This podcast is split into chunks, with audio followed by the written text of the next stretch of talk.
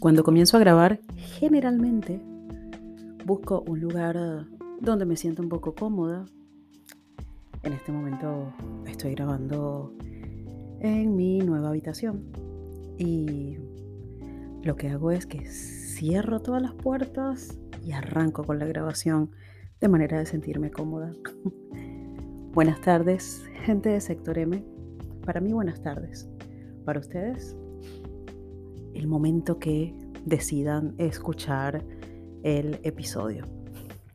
En particular, siempre voy a estar agradecida de estos viernes que me dan mucha inspiración y que de las locuras de mi cabeza decido compartirla con ustedes.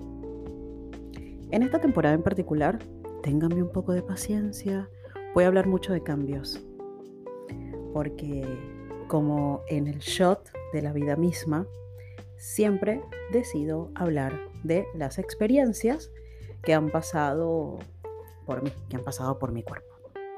A ver, reitero, en esta temporada voy a hablar mucho de cambios.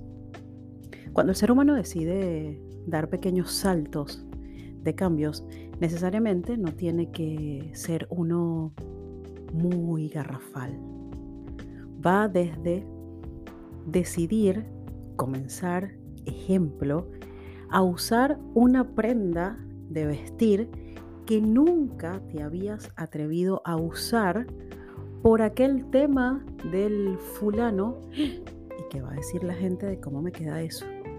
Porque uno generalmente no se detiene a pensar y verse a ver realmente qué genera ese cambio en ti.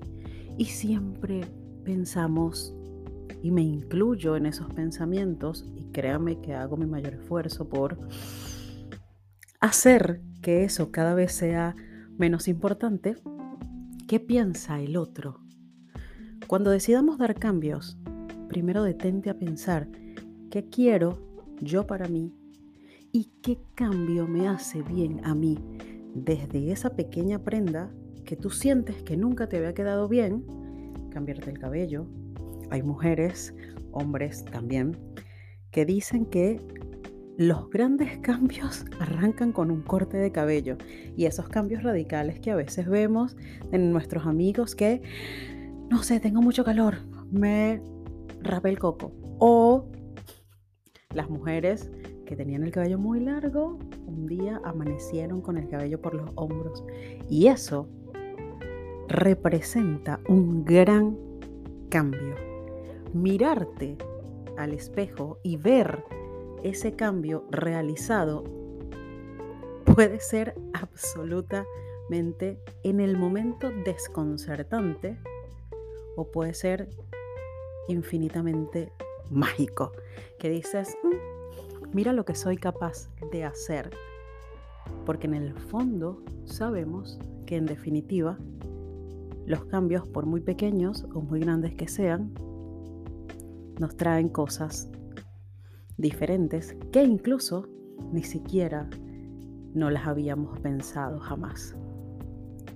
Este shot es bastante corto y los invito a pensar qué cambios están dispuestos a hacer, por muy pequeñito que sea, para ver un resultado absolutamente diferente.